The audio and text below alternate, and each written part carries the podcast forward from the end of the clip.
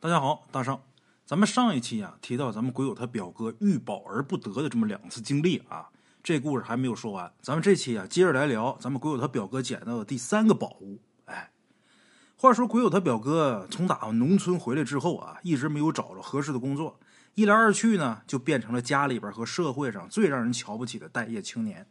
鬼友他表舅为他表哥的这事儿啊，没少着急上火。但是鬼友他表哥志气不小，国营工厂里的工作呀，他根本就看不上眼。当领导的野心呢，他倒是没有。但是啊，他特别羡慕那些整天坐着火车前往全国各地跑业务的人。哎，跑业务的业务员呢，隔三差五的就得出差，一来呢能见见世面。那时候没有网络，不像现在啊，大家可以通过各个媒体渠道去了解新的消息。那时候没有，信息比较闭塞。跑业务出差，一来可以见世面，二来那个年代没有像淘宝这种购物网站，物流行业也很落后。如果说谁往上海、广州出趟差，那就会有很多人呢托他给捎东西，每件东西他多收点钱，加点价，那这利润加起来是很可观的。虽然这种事儿啊，如果被单位知道了，有可能被归为投机倒把，也是要吃不了兜着走的。但是啊，架不住好处多呀，赚的钱都是活钱儿。总比拿那死工资靠吃大锅饭强太多了。哎，鬼友他表哥想归想，但是家里边却没有那么硬的路子。他到车间当工人，那门路都是他父亲，就是鬼友他表舅，求爷爷告奶奶，把好话说尽，人情送到，才勉强挤出来的名额。这小子还死活不愿意去。最后，鬼友他表舅啊没脾气了，跟自己儿子，就是鬼友他表哥说啊：“你不愿意去工厂上班也行，那你就在家待业。”但咱这普通劳动人民家庭不养吃白饭不干活的少爷高子，你每个月月头你得给往家里边交一份伙食费。鬼友他表哥二话没说就答应了，只要不上厂里边去上班，怎么着都行。他自己合计啊，我也不傻，我也不蔫干点什么赚不来那几个钱啊。不过想着容易啊，做着是真难。梦里边有千条大道，醒来却是处处碰壁呀，一点本钱没有，想当个体户也当不成。那时候邻居啊还有个小青年，这小青年外号啊叫白糖啊，岁数跟鬼友他表哥呀相仿，也是这胡同里边出了名的混球。别看这人外号叫白糖，但是这本人呢却是特别不讲卫生，长得黑不溜秋的，洗脸不洗脖子那主，同样也是不务正业。白糖啊算是鬼友他表哥身边的头一号狐朋狗友了啊，这哥俩呀从打穿开裆裤开始，俩人在一起玩。鬼友他表哥在家里边当了待业青年，他就想起来白糖来了。哎，原来这白糖啊，特别喜欢看小人书。那时候白糖家里边条件不错，攒了几大箱子的小人书，好多都是成套的，像什么呼家将、杨家将、岳飞传、封神传、水浒传、三国演义、西游记、聊斋志异等等，这都是传统题材的，少则也得有二十几本，多则啊四五十本。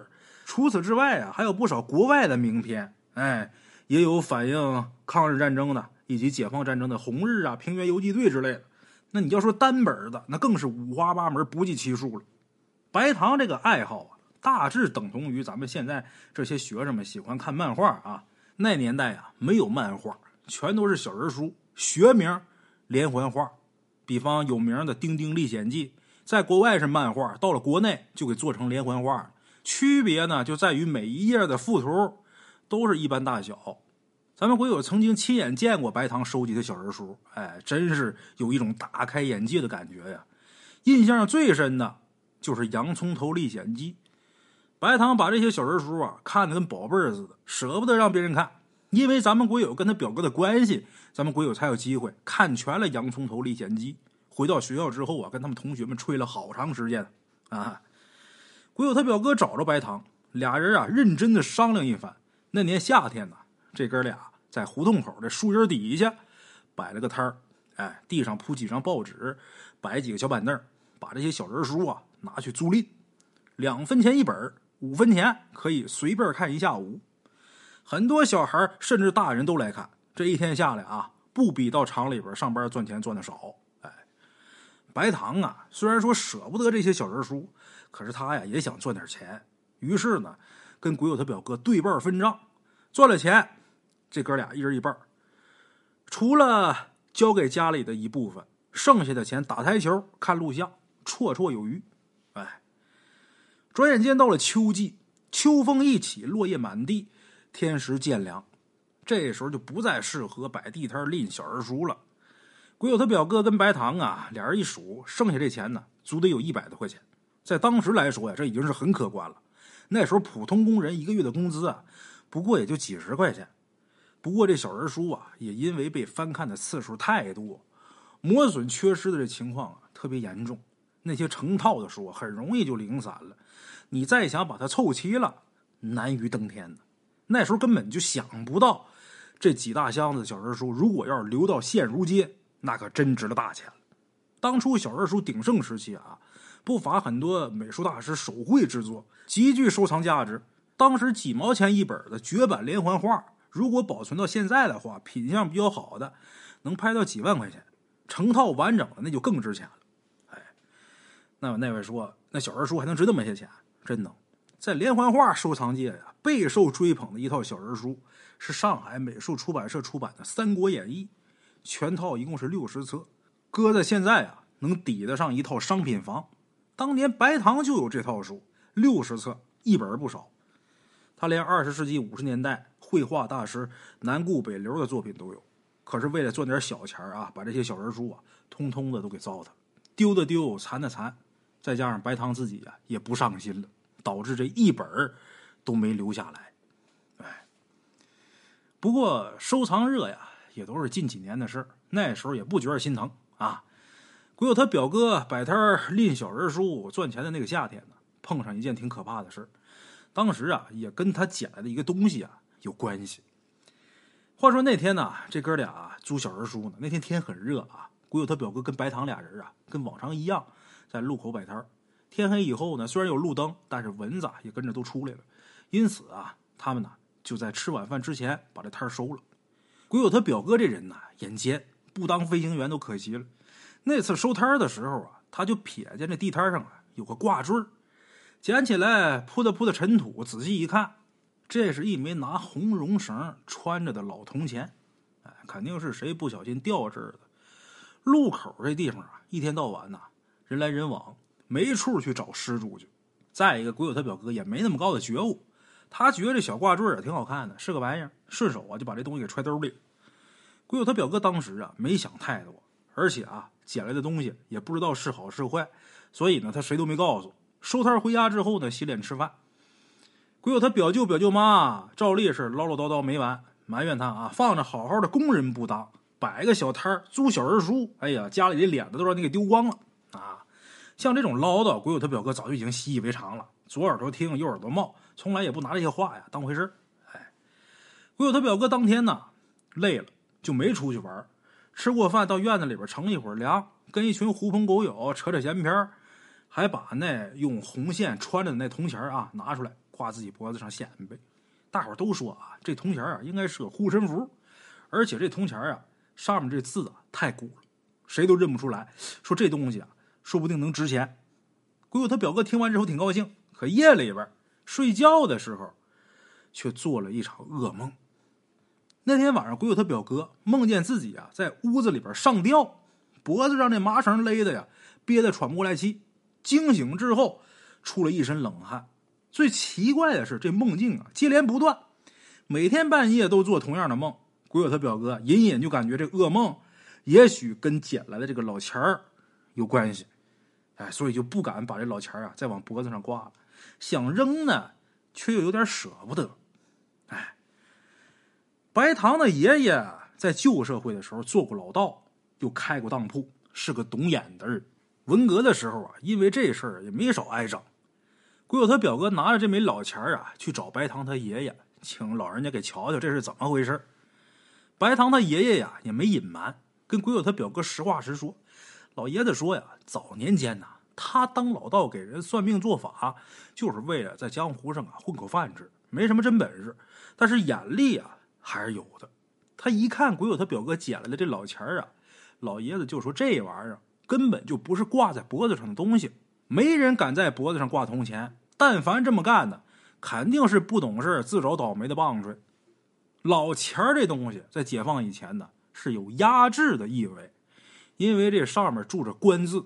哎，死人装棺入土之前呢，通常嘴里边得放一枚铜钱，这叫压口钱。再往早了说，人们这个穿的衣裳宽袍大袖，这下摆很长，让风一吹就起来了，行动不方便。因此呢，就发明了一些压衣服的东西。平时啊，是拴在腰上的，哎，拴腰带上这么吊着。这东西不仅仅是一个装饰啊，它还起到了压衣服下摆的作用。压衣服的东西呢有很多种。大家伙熟知的玉佩就是其中的一种，但是玉器这东西不是谁都能戴得起的。汉代以前的平民百姓啊，戴玉器是触犯法律的，所以呢，就有人呢用小刀代替。这小刀叫压衣刀。《水浒传》里边有段书，宋公明怒杀阎婆惜，宋公明宋江他用的凶器就是压衣刀。哎，但俗话说，寸铁为凶。把属于匕首之类的开了刃的压衣刀带在身上，在很多时候都是犯忌讳的举动。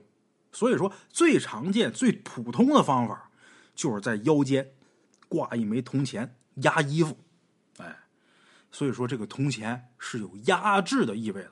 大家伙啊，平时也要注意，千万不要把这铜钱呢挂到自己这个脖子上，哎，戴在身上当一装饰品。我之前还真就碰见过有这么一个人啊。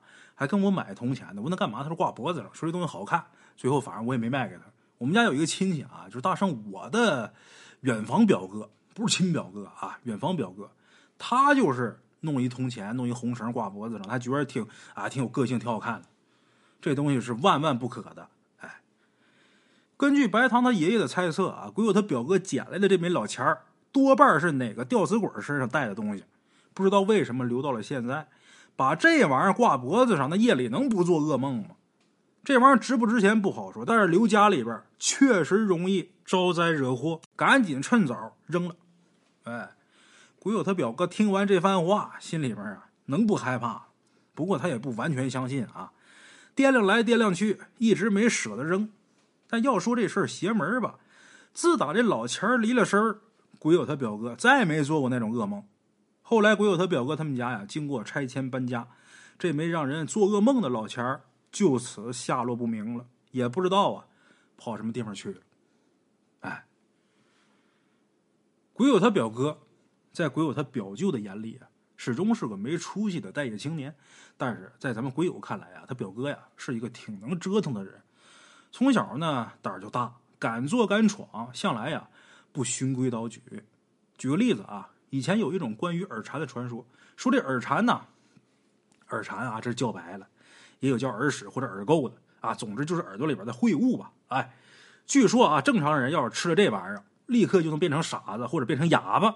哎，大人经常这么告诉小孩我不知道你们小时候家里边大人有没有说过这事儿啊？反正我小时候我家里人是说过，说吃这耳蝉呢，吃完之后能变哑巴，也有地方说吃完之后能变傻子。鬼友他表哥他们家那地方就说吃这东西。能变成傻子，哎，鬼友他表哥他们家那胡同，那些大人经常这么告诉小孩就说：“你看咱胡同里那老傻子，就是小时候误吃耳蝉造成的啊。”这种事没有依据，完全是无从考证的。反正大伙都这么传，渐渐的呀，就都信以为真了。也许真有这么回事也许啊，就是吓唬小孩的。毕竟那时候不卫生，那年头的孩子大多都是又淘又馋的，什么都敢往嘴里边放。所以啊，就拿这种话吓唬孩子呗。哎，鬼友他表哥十五六岁的时候啊，跟胡同里一群半大孩子打赌，就说起吃耳蝉能变傻子这事儿。这白糖啊，当场就从打自己耳朵里边掏出一大块耳蝉。哎呦，这白糖长那么大没掏过耳朵，大伙想想，耳朵里那东西啊，大伙可想而知啊。掏出来这块耳蝉，据说得有小指甲盖那么大，也不知道存多少年，黄里边都透着绿。白糖把这耳蝉抠出来，放手里边，给鬼友他表哥看。你敢不敢吃？鬼友他表哥胆儿再大，也没敢嚼啊，全当是吃了个蚂蚱，捏起来扔嘴里边，拿凉白开往下一送，气不长出，面不改色。吃完之后倒是也没变成傻子，也没哑巴。哎，把吃耳蝉变傻子这个愚昧无知的说法彻底给破了，震惊了整条胡同。啊，还因为这次打赌赢了二十串小豆冰棍，哎，鬼友他表哥从小啊经常干这种事儿。拿鬼友他表舅跟表舅妈的话来说，就是这孩子淘的都出圈了。干嘛嘛不行，吃嘛嘛没够，搁哪儿哪儿还是。哈哈，其实大圣我倒是觉得啊，越是这种人呢，越能成大事。汉高祖刘邦当年不也是游手好闲、不务正业吗？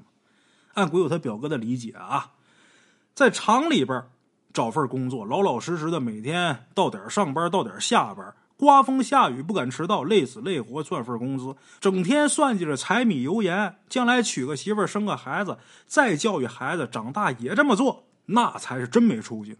男子汉大丈夫，坚决不能走这条路。后来还真是，鬼友他表哥呀，果然没走那条路。他应该算是国内下海比较早的那一批个体户了。只不过呀，鬼友他表哥时运不佳，要不然呢，早就发了。哈。当然，摆这小人书摊捡的那老钱儿啊，后来莫名其妙的丢了。那老钱儿倒也算不了什么不得了的东西。鬼友他表哥遇到最厉害的一个宝物，还是在一九八五年。这东西可以说得上是空前绝后了。怎么回事啊？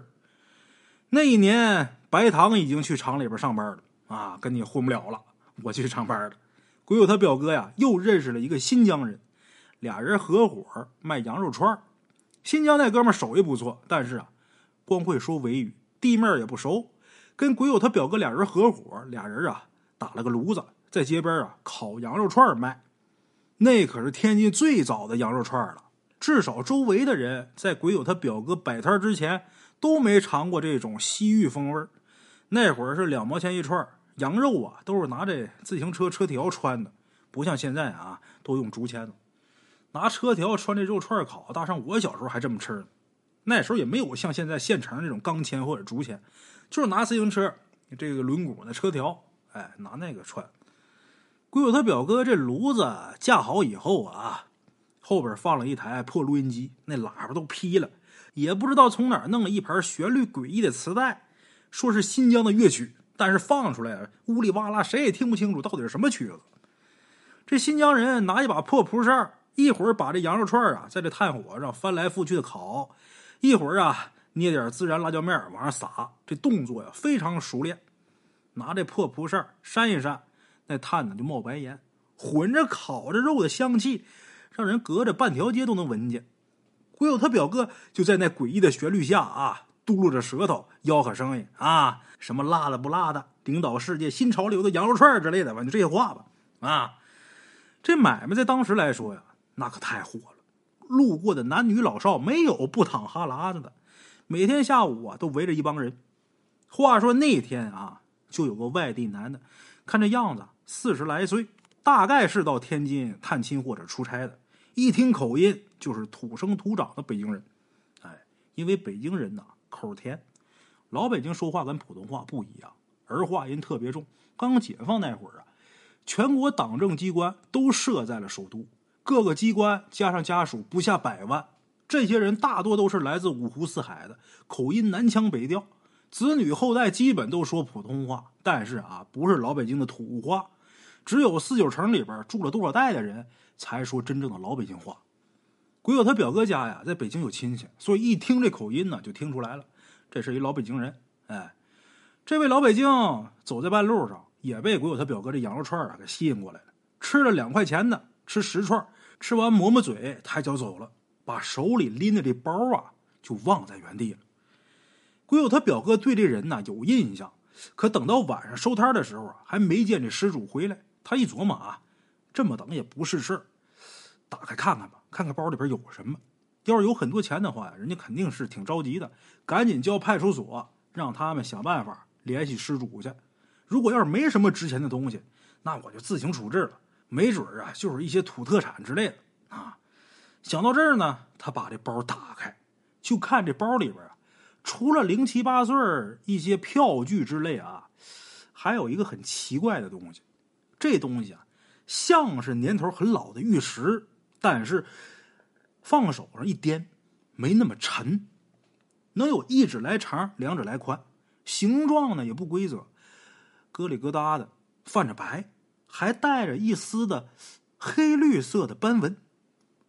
他从来没见过这种东西，看着又不像古董。晚上回家以后，鬼友他表哥就拿这东西去请教白糖他爷爷了。啊，白糖他爷爷当过老道，算过卦，也做了好多年当铺的掌柜的，长眼一看这东西，连连摇头。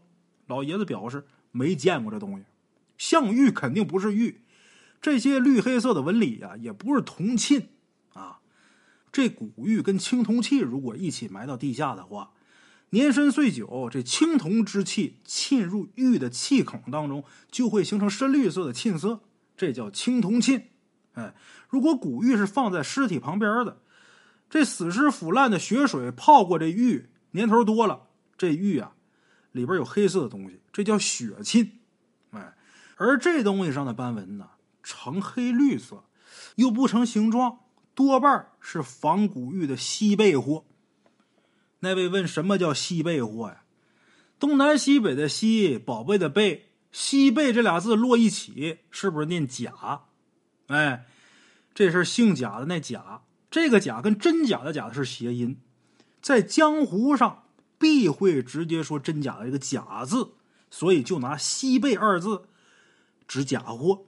哎，白糖他爷爷说呀，这玩意儿一个大子都不值。哎，鬼友他表哥听完之后啊，也挺扫兴的，又想到这包里边有证件跟票据，就想这玩意儿还是赶紧还给失主为好。哎，转过天来，还没等他把这东西送到派出所呢，那位老北京啊，就急匆匆的来找他来了。感情这位啊也是够糊涂的，回家之后才发现这包没了，也想不起来丢哪儿了。一路打听过来，问到鬼友他表哥这儿，鬼友他表哥呀就把这包还给人家了。这老北京人呢感激不尽，主要是这些票据啊事关重大，如果这东西要是弄丢了，那很麻烦。这时候这人呢就从打包里边把那块假玉拿出来，要送给鬼友他表哥了。鬼友他表哥执意不收啊。另外啊，他还挺生气的，这人他妈真虚情假意，拿这东西糊弄我。我昨天我都找人看完了，这就是个假货。但是这老北京人说了啊，这东西啊确实不是玉，那他打哪儿来的呢？您呐，听我跟您说说。这北京人说啊，我老家呀是正红旗的旗人，前清的时候当皇差，守过陆米仓。陆米仓您听说过吗？这陆米仓是什么呢？明末清初，八旗铁甲入关，大清皇帝做了龙庭，给八旗各部论功行赏。这天下是八旗打下来的，今后有朝廷一天，八旗子弟就有禄米，到月去支取，这叫铁杆庄稼。当然，根据地位不同，领多领少是不一样的，属于是一种俸禄。领回来这个禄米呢，你可以自己吃，也可以拿到市上啊换钱。哎，朝廷存米的这地方。就叫禄米仓，仓里的米年复一年，新米压着陈米。整个大清王朝前后两百多年，最底下这米不免就会腐烂发霉。赶到大清玩完了，那禄米仓里边的米还没见底呢。不过底下的这米啊，早就不能吃了。再后来呢，日本鬼子来了，这小日本啊太抠门了，据说他们天皇喝粥啊都舍不得用大碗。哪舍得给老百姓吃大米白面呢？他们就发明了一种混合面这混合面就是拿粮食渣子再配上锯末子让咱吃。这东西畜生都不吃，硬让老百姓吃，也不知道当时啊吃死了多少人。那混合面里边就有陆米仓存了几百年的陈米。那时候，这位北京人他老家还守着最大的一处陆米仓，让小鬼子拿刺刀给逼着，也不敢违抗。整天在仓里边挖出那些猪狗都不吃的陈米，拿这玩意儿做混合面，结果挖到最深处啊，就发现了好多这种化石。相传这东西是地华，华乃是物之精啊。陈米在特殊的环境下变成了石头，所以这表面疙里疙瘩的，这都是米变的呀。最后数一数，挖出来二十几块，天底下。可就这么多，再多一块都找不出来。这么多年，这北京人他们家啊，一直把这东西藏家里边。这回到天津，是有个朋友特别想要，因此呢，给他带了一块。这位老北京说：“这东西啊，虽然不值什么钱，但是少见，就想把这东西送给鬼友他表哥，略表谢意。”鬼友他表哥一想，这不就是米形成的化石吗？那黑绿色的那斑呐，应该都是霉变物，谁愿意要这玩意儿啊？推辞就没要。可转过年来以后啊，他就后悔了，这肠子都悔青了，悔得拿脑袋直撞墙。原来有日本人呢收这东西，也不知道是研究还是收藏，反正是那一块在当时能换一辆小汽车。一九八五年，大伙想想，万元户那都了不得，一辆小汽车什么概念？这宝啊，又没得着。鬼友他表哥总能捡着这些稀奇古怪的东西，比如说上一期咱讲的这佛手，还有这三腿蛤蟆，再加上这一期咱讲的这铜钱，再加上这米形成的化石，这些东西啊，有的值钱，有的罕见。可是按看相的说呀。鬼友他表哥这手掌上有漏财纹，捡着什么好东西呢？也留不住。所谓物有其主，这东西就不该是他的东西。可是咱换个角度想想啊，这些经历本身，它又何尝不是一件宝物呢？其实有些宝贝啊，不一定说这玩意儿我非得把它拿到家里边啊，我收着，如何如何？你收着，你还有死那天呢，对吧？你死这东西又到了其他人手里边。所以说呀，自古老天都是留宝不留人。所以说这东西啊，没有什么东西是真正属于你的。你能有幸得一见，这就是老天爷疼和你了啊！好了啊，关于鬼友他表哥碰见宝贝的这些事儿啊，就给大伙儿说完了。我是孙大圣，咱们呢下期见。